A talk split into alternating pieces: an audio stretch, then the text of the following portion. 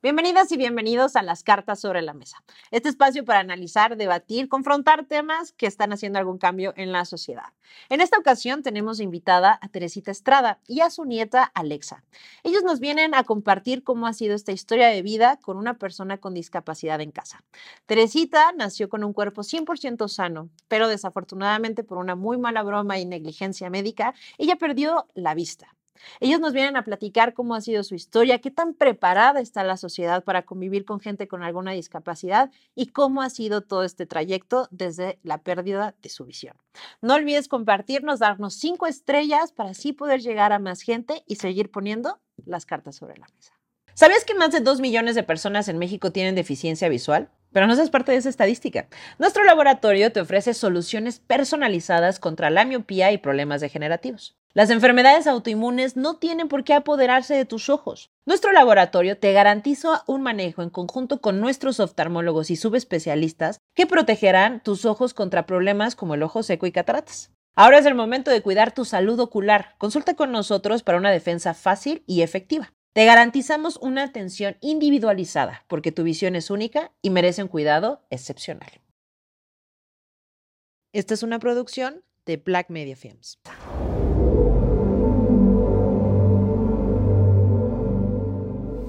Señora Teresita Estrada, muchas gracias por venir con nosotros a platicar y poner las cartas sobre la mesa sobre su historia de vida.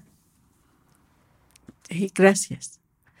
Primero, me gustaría, el eje de esta entrevista, el motivo de la entrevista es entender qué pasó con usted, que a lo largo de su vida hasta el día de hoy usted perdió la vista.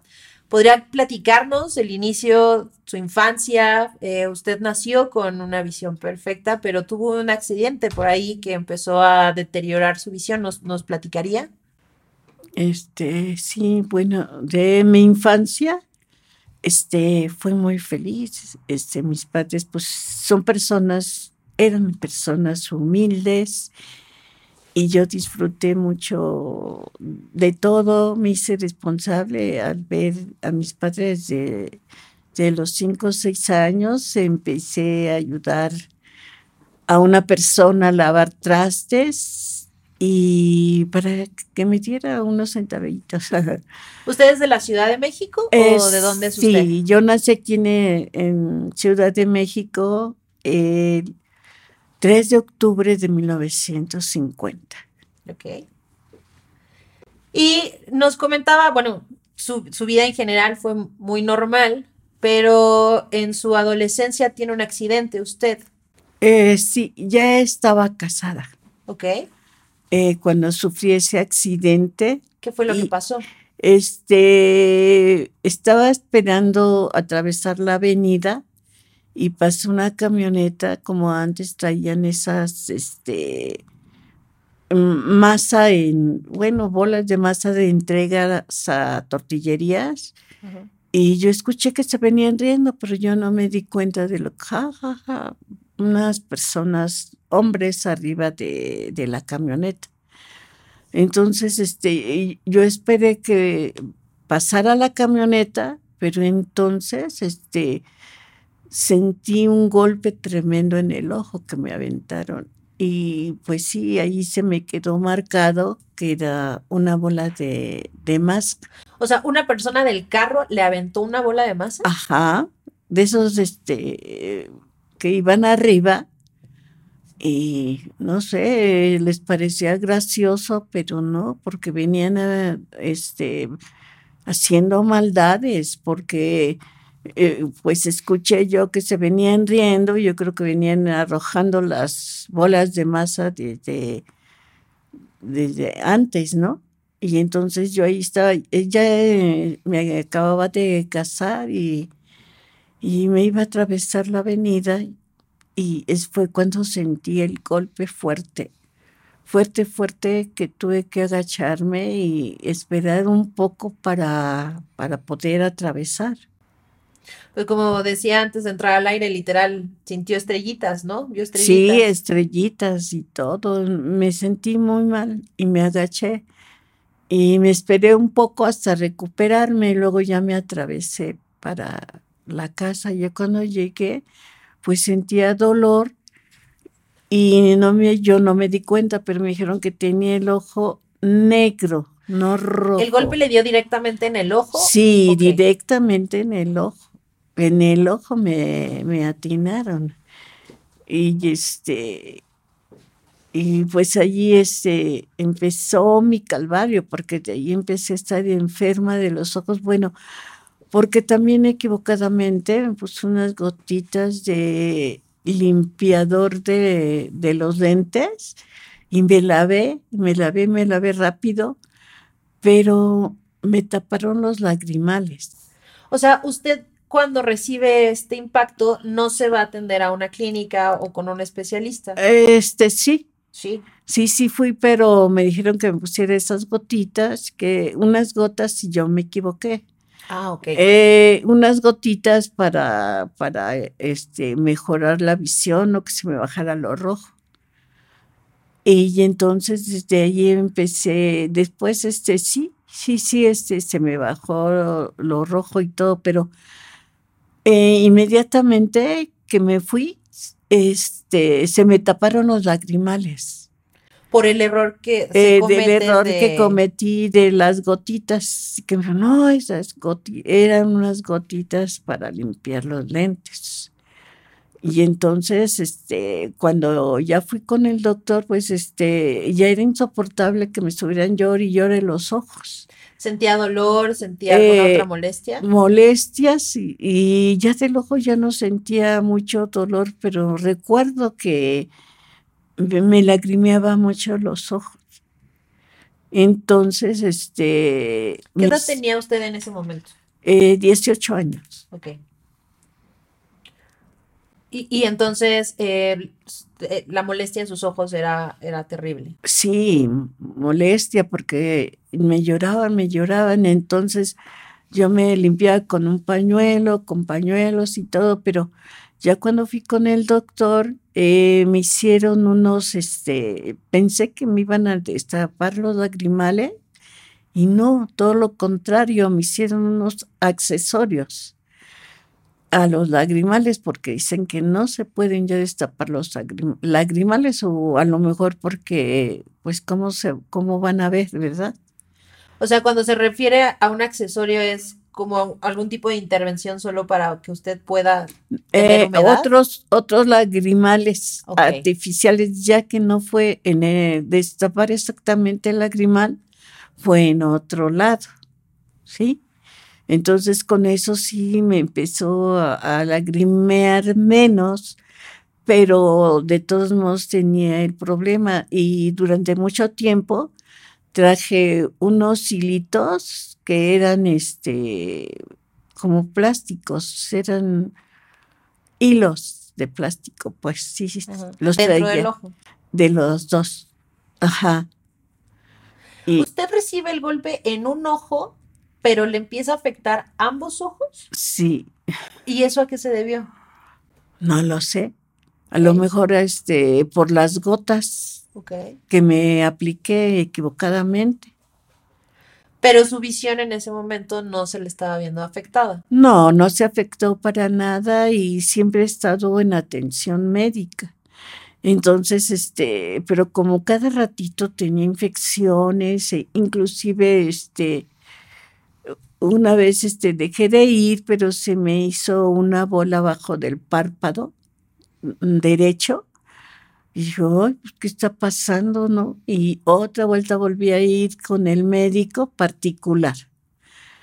Y este me dijo que tenía una infección.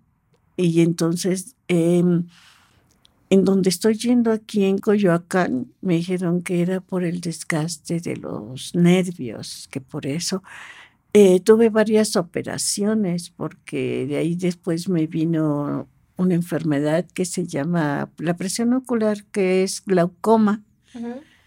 Y después me diagnosticaron penticoides, me parece que se llama así, penticoides. Y, siempre he estado en tratamiento, a, a lo largo de la vida siempre he estado en tratamiento y me hicieron varias operaciones.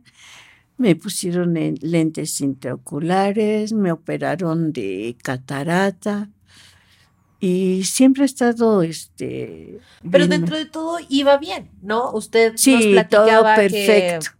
platíquenos un poco todo lo que usted estudió y a lo que se dedicaba.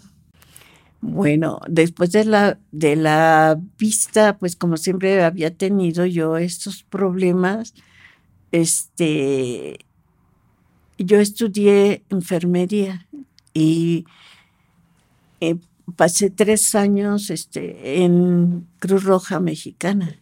O sea, su tema de la vista la motiva a estudiar Eh, enfermería? No, No. no, no me motiva, sino la verdad es de las necesidades. Ok. La necesidad. Yo empecé a estudiar hasta los 40 años. Ok. Em, porque mi esposo eh, era alcohólico y pues no me daba suficiente dinero, no me alcanzaba, yo tengo tres hijos. Y entonces este, la motivación por la que estuve estudiando, pues también porque mis hijos se casaron em, y, una de mis hijas se casó a los 15 años, la otra a los 18 y mi hijo el más grande se casó a los 22 años, 23. ok. O sea que usted de los 18 que se casa más o menos a los Ajá, 40 solo ajá. se dedicó al hogar y a trabajar. Sí.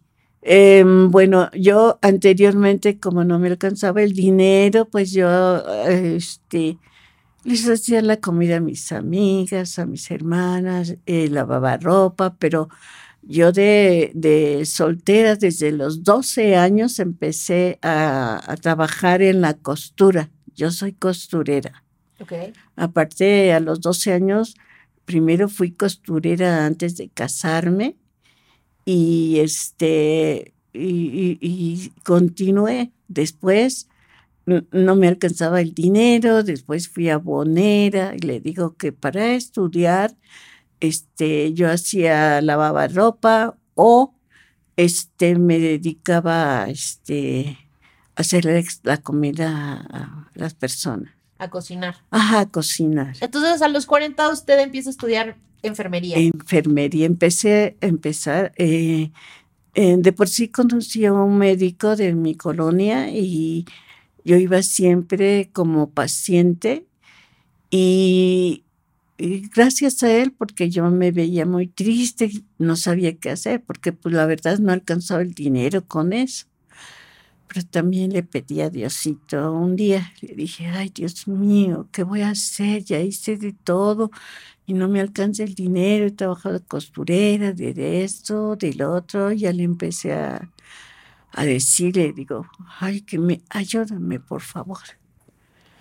Y entonces este, conocí a este doctor y me vio siempre muy triste y me dijo, ay, dice, ¿por qué no se va a estudiar? Dice, o si quiere yo le enseño a checar la presión y todo, pero como siempre tenía mucha gente, dice, mejor váyase a estudiar a la Cruz Roja. Ahí le van a enseñar todo lo que sabe, lo que sea, y allí me fui a estudiar enfermería. Ok. Y luego, ¿dónde estudió la parte de fisio? Eh, allí estudié mismo paramédico, porque después anduve en las ambulancias, en corto tiempo, porque eh, la verdad luego a veces era muy pesado, porque, y ya después de ahí me fui a trabajar particularmente, eh, a- entré en una agencia y ya me fui a, a trabajar, este, a- particularmente a sacar los pacientes de los hospitales y llevarlos a su casa y darles calidad de vida. O sea, usted todo este tiempo ha estado súper activo Sí, Pero- trabajando y estudiando. y estudiando. Ajá. Que aparte, sin importar cómo estuvo el tema de las edades y todo, usted Sí. sacó esto. Otro Sí. de sus grandes hobbies, digo, para entender muy bien lo que era su vida antes de su tema visual, nos contaba que le encanta bailar. Usted tomaba clases de Ah, baile. sí. Y bueno, y después ya, este, entre los pacientes y todo, estudié la, este, la masajes. Ok. Eh, con Chaya Michan, allí me enseñaron mm, como siete cursos, tomé de diferentes cosas, pero mucho, mucho más me agradó ser este, masajista y además este para curar este reflexoterapia para curar de los pies a, las personas. ¿Qué pasa antes de la pandemia con usted? Eh, eso sucedió que este ya cuando terminé de estudiar, este, pues siempre ya no iba a trabajar porque tenía baja visión y además soy diabética. Voy a cumplir 28 años de diabética. ¿Qué porcentaje de vista tenía en ese momento? Eh, en ese momento, pues, este, cuando estudié, pues estaba muy bien porque traía lentes intraoculares, veía perfecto y todo, no tenía problemas. Eh, poco a poco, este, eh, después, antes de la pandemia, se me subió la presión, pero del cuerpo, no, no, de, no del ojo.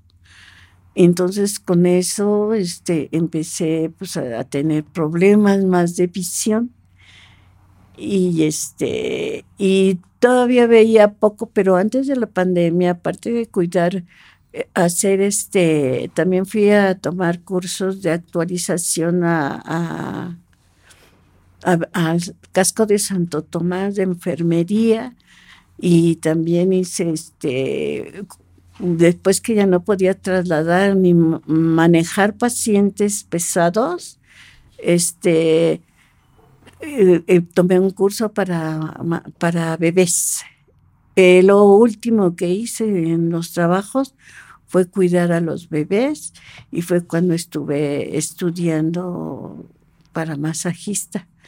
Y después de ahí ya dejé un poco de trabajar. El doctor me dijo que ya no fuera muy lejos porque era peligroso. Ya por su tema de visión. Ajá, baja visión.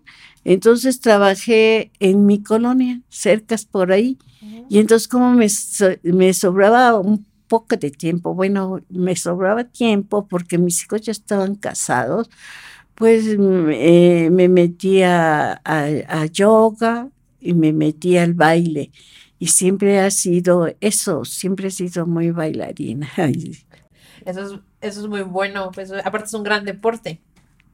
Y entonces, eh, bueno, ¿cómo, ¿cómo es que usted pierde la vista al 100%? Eh, eh, por yo creo que la diabetes, em, porque se me desprendió primero del ojo, y también atención, porque antes yo me atendía en el seguro y se me desprendió la retina y yo fui de emergencias y el doctor que me atendía me dijo que no tenía nada, que eso se me iba a quitar y que me dio unas gotitas y le dije, por favor, le digo, este, no, no, hay, hay algo más y como yo ya empezaba yo a tener los problemas, por eso también este... ¿Usted sentía dolor o algo? Em, no, nada más veía oscuro. Ok. De un ojo, le digo, pero es que no veo bien. Ay, me dijo el doctor que se me iba a quitar y no, le digo, ay, por favor, mándeme a emergencias ahí, ese para... No, y ya no o sea que su primer acercamiento, cuando usted empieza a percibir que algo ya está mal en, su, en sus ojos, eh, fue negligencia médica. Eh, sí se puede decir que sí, porque ya cuando fui al particular ya era demasiado tarde, porque dicen que em, cuando se desprende la retina, como es este una glándula, este eh, que se seca o no sé, pero que ya, ya no tengo remedio. ¿Cuánto tiempo después de acudir a su clínica va usted con un particular? Bueno, ahorita tengo desde la pandemia, no me han llevado mis hijos, pero sigo con los tratamientos que me dieron y hasta ahorita pues no he tenido ningún problema. Ah, no, pero o sea, de la primera vez cuando usted va con este médico que le dice que no pasa nada y que le receta unas gotas, ¿al cuánto tiempo después usted este, particular? Pues no me tardé mucho, yo luego creo que fueron en tres días porque yo todavía veía y yo me fui solita, yo me iba sola, venía aquí a Coyoacán, yo me venía sola yo siempre me atendía sola, yo todo, porque mis hijos siempre han estado activos, trabajando. y pues no, no eran horarios, este, y yo me venía, yo me atendía, y ahí me, hasta me dijeron, ¿sabe qué? Que mejor debe de venir con, con una, este, persona que, que le auxilie. Pero a partir de eso, cuando yo, antes de llegar a Coyoacán, yo fui al de la luz, allí en Revolución. Y este, y también seguí yendo, pero ya no fui. Y mi hermana me dijo que me cambiara para acá, para Coyoacán, que aquí me atendían bien, que a ella la habían atendido muy bien. Entonces, por eso me vine aquí a Coyoacán. Cuando llegué al particular, la respuesta fue así de tajante, ya no hay una solución. Eh, sí, me dijeron ya cuando hicieron todo lo humanamente posible. ¿Cuánto tiempo duró eso humanamente posible? Eh, ¿Fueron meses de tratamiento? Pues sí, como sí, un tratamiento. Y pero pues dijeron, no, pues es que y pero yo todavía veía poco con el ojo izquierdo cuando yo llegué al tratamiento allí a la clínica, yo todavía veía muy bien, así, porque le digo hasta mm, eh, antes de la pandemia, este, ya perdí completamente la visión porque me hicieron una operación y duré poco tiempo y después ya no vi. ¿Cómo recibe usted la noticia de que pues ya perdió la vista al 100%. Ay, fíjese que la verdad, este, pues no le di mucha importancia porque yo dije, ay, yo sí voy a ver. Nunca, no sé, yo no sé si no, no aceptaba que haya perdido la vista ni nada de eso. O sea, tuvo como ese momento medio de negación de decir, ¿esto se va a eh, componer? Pues, pues no exactamente fue negación, sino más bien fe que decía yo, no, no la puedo perder, yo sé que voy a estar bien, pero en el fondo sabía que ya no iba a estar bien porque sabía yo de mis enfermedades y, y sabía, este, ya había leído todas las consecuencias que podía traer también la diabetes.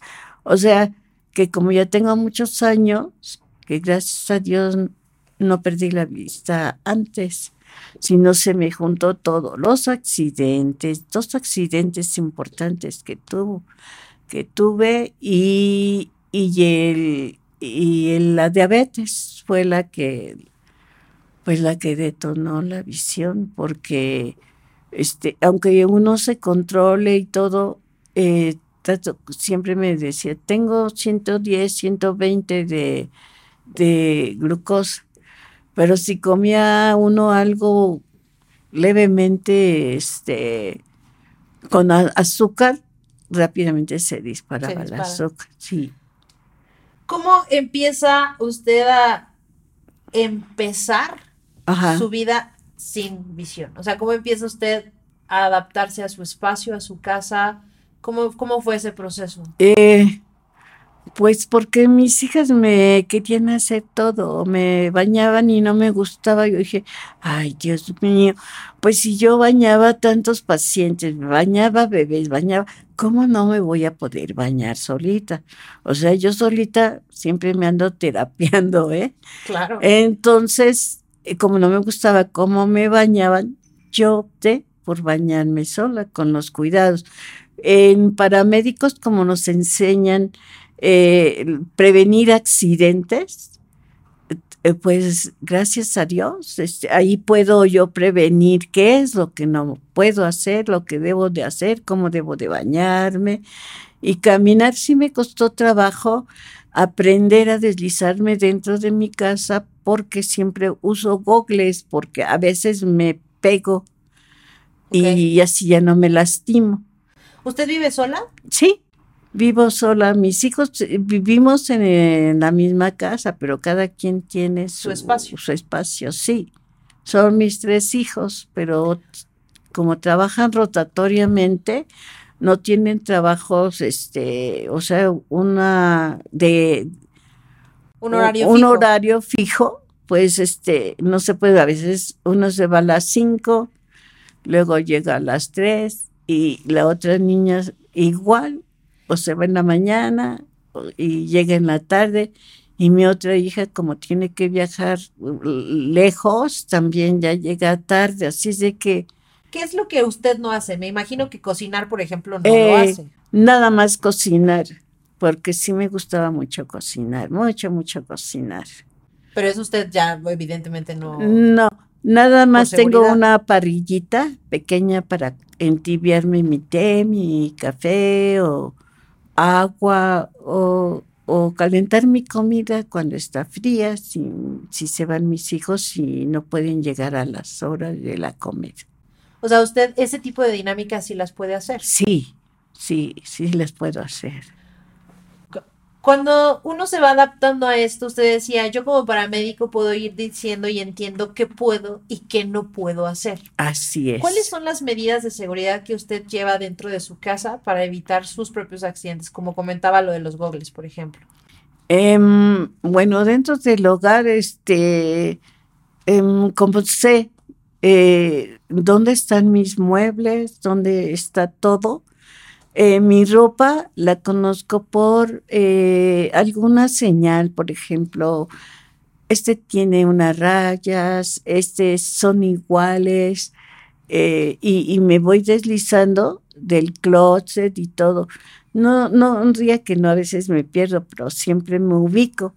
Dije, ay, ya nada más toco con las manos, mis manos son mis ojos, ya tocó, a este es el, tocador, esta es la tele, porque yo escucho la tele, el radio y, me aplico mis gotas solita, mi medicina también, les pongo una señal, por ejemplo, me aplico unas, este, lubricantes de ojos, ya sé que vienen en en unidades este, separadas. Las botellitas son este, cuatro, vienen cinco, cinco ampolletitas en un paquetito y ya me las aplico.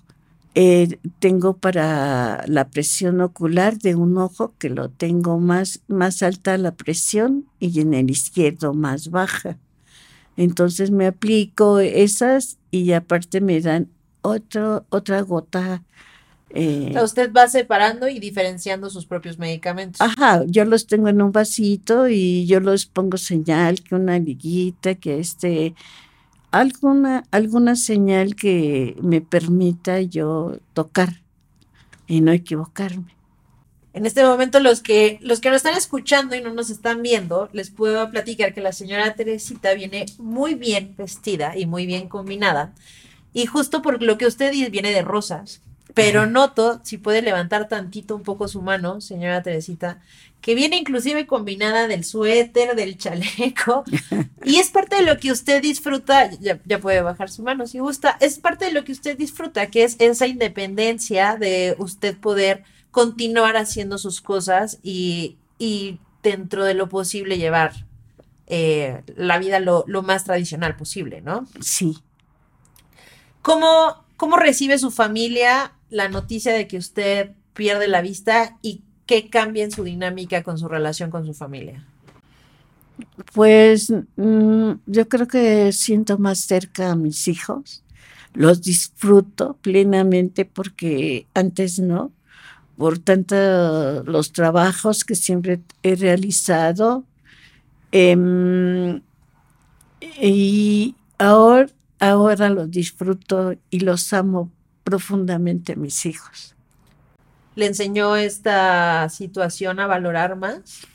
Mis hijos, este, como saben que dicen, pues no es fortaleza, la verdad, este, pues sí, la verdad es, este, eh, aparte de eso, ah, yo soy muy, no soy, soy muy creyente, creo mucho en Dios y, siempre siento que no, me acompaña a todas partes y me da esa fortaleza y esa visión para ver y entender a mis hijos mejor.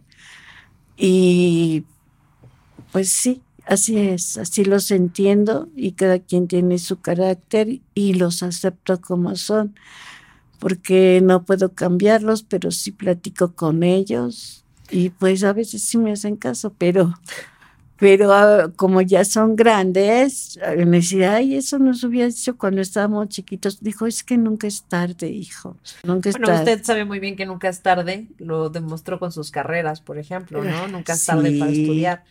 Usted dice que es una persona muy creyente, muy religiosa, y parte de lo que la religión nos pone mucho es el amor al prójimo, Exactamente. el respeto. ¿En ah. algún punto usted sintió enojo o coraje quizá por esa persona que por una broma absurda y con poca responsabilidad le golpea o al doctor que por un mal diagnóstico quizá hubiera podido haber sido diferente su historia? No, ya no, no. Ya no, pero nunca, nunca, no, ni tampoco culpó a nadie del accidente. Eh, no, yo no culpo a nadie y la verdad, eh, pues los perdono o no sé cómo se dice, pero no les guardo rencor a nadie de ellos, porque cada quien a lo mejor hace su trabajo y si se equivocaron, ellos creen que hicieron lo mejor. ¿Usted cree que parte de ese error que tuvo este médico es por la falta de un sistema de salud en México? Este, yo creo que, bueno, es que muchas personas en, en el área de médica y de todos, muchos tienen esa conciencia, manejar la empatía de las personas y muchos no. Eh, hay de todo, igual que en todas partes, que, que manejan muchas personas con amor al semejante y con amor a su carrera. Y usted se siente y siente usted eso, esa transmisión y hasta a lo mejor eh, dentro de usted dice, ay, me va a curar, le tengo confianza. Pero cuando entra con una persona que, no sé, este, no sé si nada más está ahí por, por, no sé si no tiene esa empatía, ese amor a su trabajo, o tiene otras, otros problemas, no sabría decirle. ¿Cómo lleva ahora, eh, porque también me contaba que sigue trabajando en la parte del aficio? ¿Cómo atiende a sus pacientes ahora? Pues con mucho amor y quisiera que se aliviaran todos. Pero como bien decía, eh, corríjame o más bien usted platíquenos, ¿qué pasa con el sentido del tacto cuando perdemos la visión? Porque usted dijo algo muy interesante, es que ahora mis manos son mis ojos. Pues mire, ahora es parte de mí. Antes pues podía ver, em, podía curar una herida, podía, todavía puedo, este, con el olfato, oler cuando una herida puede estar, este, ya en... Infectada. Infectada. Puedo tocar eh, un raspón y todo eso. Pero mis manos, eh, cuando deslizo dentro del cuerpo, voy sintiendo su sistema nervioso. Yo para esto, yo doy el masaje de la cabeza, doy el, facial, doy eh, y la reflexoterapia. Y nadie lo da, pero yo todo lo que sé, lo que aprendí, se los aplico a mis pacientes y yo no les cobro por es esto, por facial, es esto, por esto. Todo se lo doy parejo y me siento muy satisfecha y, y que me digan, ay, me siento mejor, voy avanzando un poquito. Gracias, eso es lo que a mí me, me sienta que sí me pagan. Cobro, no cobro mucho, cobro, por decir, por las necesidades de, de comprar, que todo está caro, y un poquito más.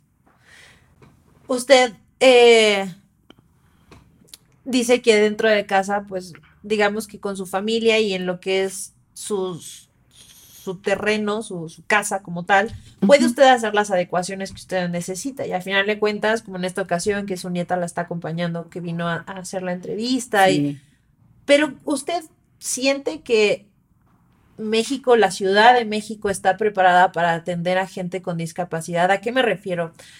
¿Usted cree que eh, el que usted se pueda trasladar, las banquetas, las señales, ¿usted cree que, que está preparado México para atender discapacidades? Claro que sí. Sí hay, hay escuelas para las discapacidades de diferentes este, enfermedades y, y, acepta, y lo principal es la aceptación, como dice usted, ya perdí la vista y todo. Em, Pe- Pero, o sea, yo, yo, yo entiendo A que ver. pueden haber instituciones, que puede... sí pero, hay. por ejemplo, ahorita, nosotros, usted con, con un taxi vino a las instalaciones donde estamos grabando. Evidentemente tiene que, eh, no sé, tienen que bajar, tienen que tomar el carro, quizá en algún momento se necesita algún tipo de señalización o algo. ¿Usted cree que eso sí hay? O sea, que es fácil que se puedan trasladar. Eh, sí, ¿Sí? Bueno, eh, yo les digo a mis hijos, em, cuando vamos a alguna parte, eh, nada más póngame la mano derecha en, en el manubrio para poder subir.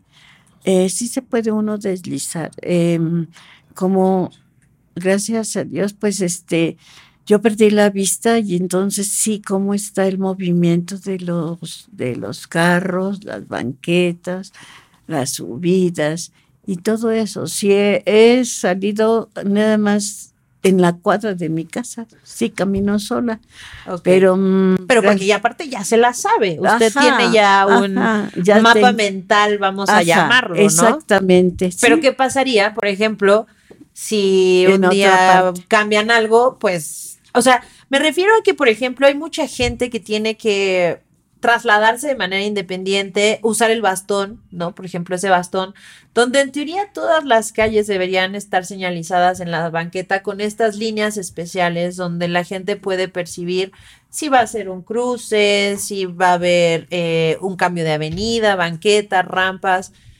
Sí, sí, Y, hay. y esa, esa parte usted siente que, que la hay, Claro que sí la hay. ok. Y sí, este, eh, sí he visto, he ayudado a personas también que han perdido la vista, pero desafortunadamente a las que yo les he dado la mano, eh, eh, los hombres muy mañositos empiezan, le digo, tranquilo, tranquilo, yo aquí estoy, yo lo voy a agarrar del brazo, usted no me agarre.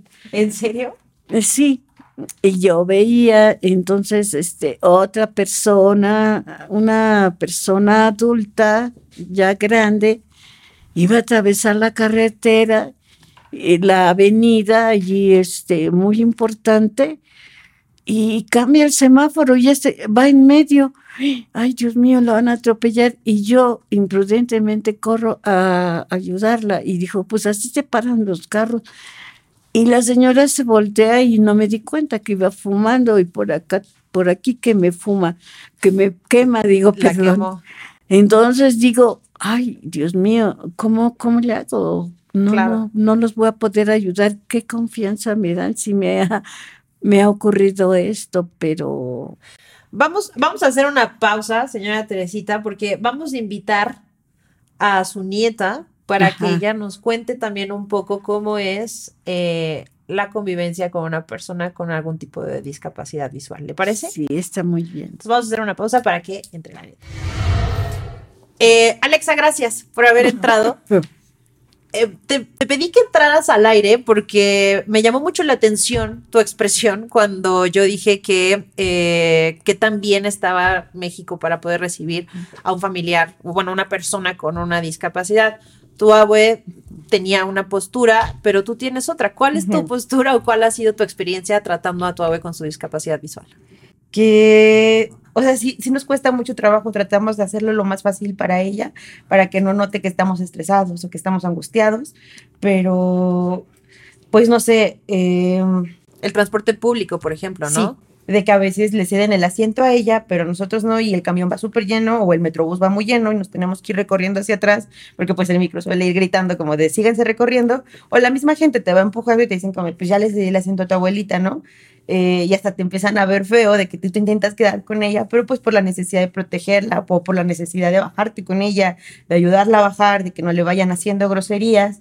Eh, no lo sé, en el Metrobús también pues las escaleras y las puertas que cierran muy rápido y siento que casi casi la tengo que aventar.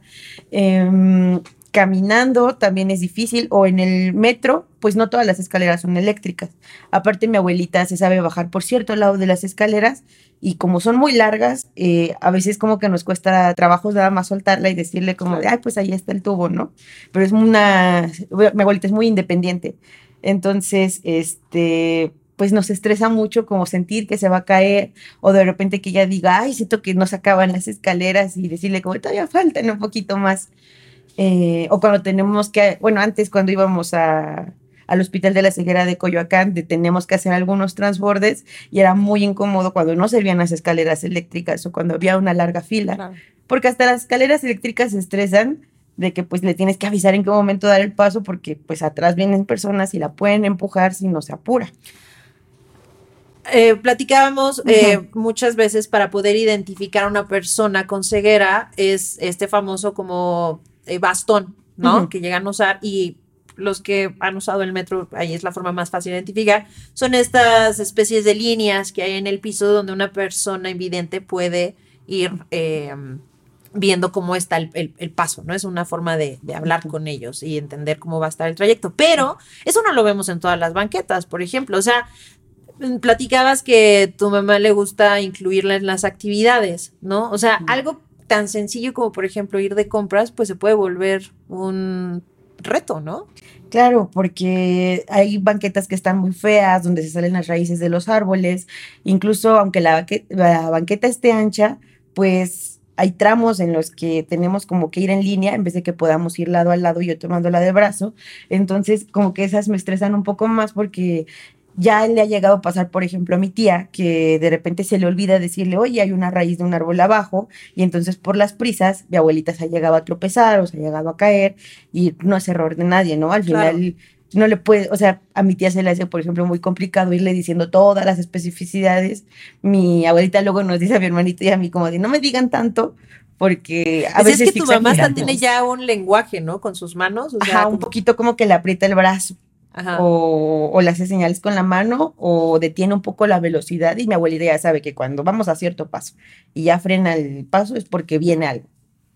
Eh, también una de sus hermanas me dice como, es que ¿por qué la tratas así? Porque yo le digo, abuelita, espérese, es que vamos a bajar, vamos a subir, hay rampita, hay... le trato de describir todo para que ella se sienta cómoda, para no tener Pero justo porque no estamos preparados. Por ejemplo, aquí se me viene otro tipo de discapacidad, una persona que no tenga movilidad, una silla de ruedas es prácticamente imposible poder usarla en una banqueta en Ciudad de México, ¿no? Hablando de Ciudad de México o, en cualquier lugar, ¿no? Es muy complicado. Mi abuelita que puede caminar, o sea, es imposible caminar como porque pues a veces vamos a un paso un poco más lento, eh, porque por las prisas de la gente no tiene tampoco como consideración y luego le empujan, luego chocan, luego este, nos hacen caras feas y pues no peleamos como con palabras, pero si hacemos miradas como de ve, o sea, relájate. No, lo que decías de una escalera eterna, no todas las estaciones del metro tienen elevador, por ejemplo, hasta el andén y, poder hacer. ¿Estás de acuerdo? ¿No? Sí. Socialmente hablando, ¿cómo fue o sea, ¿cómo percibes a la sociedad? ¿La percibes indiferente? ¿Percibes que en su mayoría la gente apoya? ¿Cómo percibes a la sociedad? Mm, es un problema del, del que yo creo que no se habla, es justo lo que, lo que hablaba con mi mamá ayer que estábamos hablando un poco de que íbamos a venir aquí. Decía que estaba padre porque hay cosas que nosotros no alcanzamos a percibir por más que la queramos entender y apoyar, de, de cómo regresar a darle la vida lo más digna posible y lo más libre posible a cómo la llevaba antes, que era muy activa, muy independiente, le encantaba bailar, todo el tiempo estaba tomando cursos de muchas cosas, de cuarzos, de ángeles, de, o sea, a mi abuelita le encantaba estudiar y me acuerdo que en algún momento me llegó a pedir como de, oye, es que yo quiero escuchar o seguir estudiando medicina, seguir actualizándome. Y yo intenté buscar como un formato viable para ponerle audiolibros o cosas así, pero pues los discos se iban a perder o los podía poner al revés. Las memorias USB pues no son tampoco tan viables por la tecnología que requiere como que tenga en su casa. Eh, entonces, mi tía ahorita optó por comprarle una Alexa, pero todavía no llega, pero esperemos que esa sea como la más viable.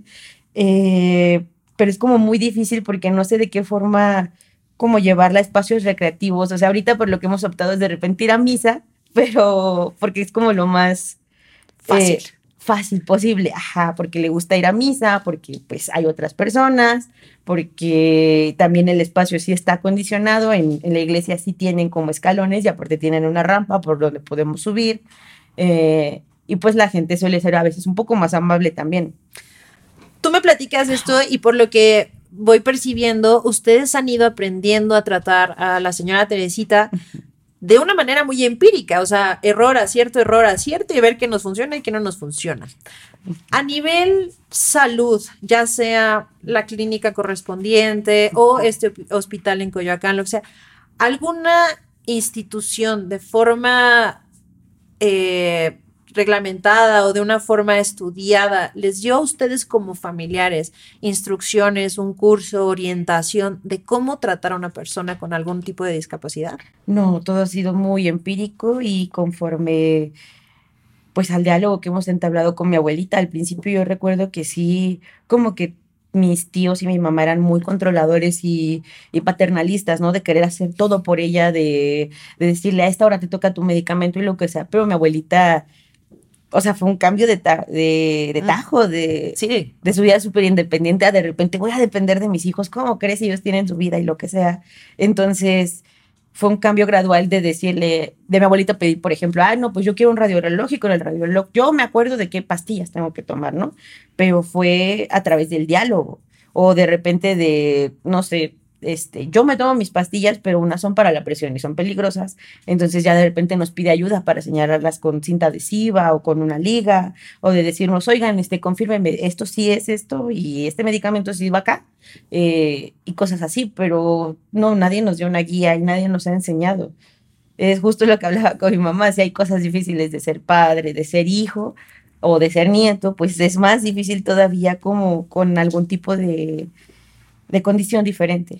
Y más cuando no hay un experto que te pueda ayudar, y que aparte es parte del derecho, ¿no? De la salud, debería de, de ser algo que el gobierno estipulara y estas instituciones tuvieran para el apoyo, porque al final de cuentas, aunque la señora Teresita haya sido la afectada directa, pero toda la familia, pues a final de cuentas, pues tiene daños colaterales, ¿no? Claro, sí, sí es, sí es, sí es muy difícil y, y, hasta emocionalmente. O sea, he llegado a ver a mi mamá o a mi tía o a mi tío que de repente dicen, es que todavía me cuesta trabajo aceptar que no, que no, ve. no ve. O vamos caminando y de repente no se choca con algo o algo así. Dicen, es que se me olvida que, que, que mi mami no ve. Ajá. Claro. Señora Teresita, para irnos despidiendo, ¿qué mensaje usted mandaría a las personas que están viviendo una situación similar a la de usted? Eh, con la entereza y con la alegría que usted ha afrontado lo suyo, ¿usted qué mensaje mandaría? Eh, pues que pues que todo se puede lograr en la vida, no importa la edad, a que uno que uno empiece a estudiar, porque también yo estudié secundaria y una parte de preparatoria después para poder seguir estudiando. Y sobre todo también leer, leer. Yo también he leído bastante también de superación porque yo tenía mi autoestima en el piso y soy una persona eh, que yo misma a veces ni me creo de lo que hice, de lo que soy, porque yo solita eh, me he dado también el ánimo y que sí se puede a cualquier edad eh, tomar, hacer lo que uno le gusta hacer, estudiar, bailar, pasear, pero siempre con mucha fe para todo, que sí se puede. Alex, ¿tú qué le dirías a la gente que quizá está en tu misma situación y que tiene algún ser muy querido y muy cercano en una condición diferente o de alguna discapacidad? Pues que el amor y la comunicación sí son fundamentales y pues todos nos equivocamos, o sea, es muy fácil que la gente nos venga a tratar de corregir o a decir como de todo lo que estás haciendo está mal, eh, tu abuelita necesita esto, tu abuelita necesita lo otro, pero la verdad es que todos hacemos lo mejor que podemos con lo que tenemos y la verdad lo que tenemos es muy poco de información, no, no hay información ni ayuda, tan solo el metro que es como lo que está más adaptado, es un caos, es dificilísimo llevarla, es solamente pues tener paciencia y la confianza de que pues se intenta a diario como mejorar en, en lo que hacemos con, con ella. Señora Teresita, le agradezco muchísimo el que haya compartido con nosotros su experiencia, el que se haya abierto y nos haya contado pues su vida en pocas palabras y sobre todo el mensaje que le manda a la sociedad y ojalá que esto tenga un impacto muy positivo en la gente que nos escucha. Pues qué bueno, ojalá, ojalá que sí le llegue y que todo se puede, todo lo que uno quiera se puede lograr y también cambiar para poder ser felices con sus hijos, con el entorno, con todo el mundo. Siempre una sonrisa y en vez de un grito o como vulgarmente dicen una grosería recordando a la mamá, eh, es mejor este, siempre, siempre tener el ánimo arriba y que todo se puede. Muchísimas gracias, señora Teresita. Ale, gracias también por haber participado. Felicidades por todo el trabajo que están haciendo con tu Awet. Admiro mucho ese personaje de nieta que estás tomando con tanto amor y tanta devoción hacia tu mamá. Y bueno, también ojalá que todo lo que tú dijiste que son esas necesidades que la sociedad y que México está necesitando, pues esto tenga un impacto y poco a poco sea mucho más eh, fácil poder llevar una discapacidad. Muchísimas gracias, Ale. Gracias, sí, ojalá. Y bueno, ustedes ya saben, síganos, pónganos cinco estrellitas, compártanos para que esto llegue a muchas más personas y coméntenos, díganos qué tema quieren que pongamos sobre la mesa.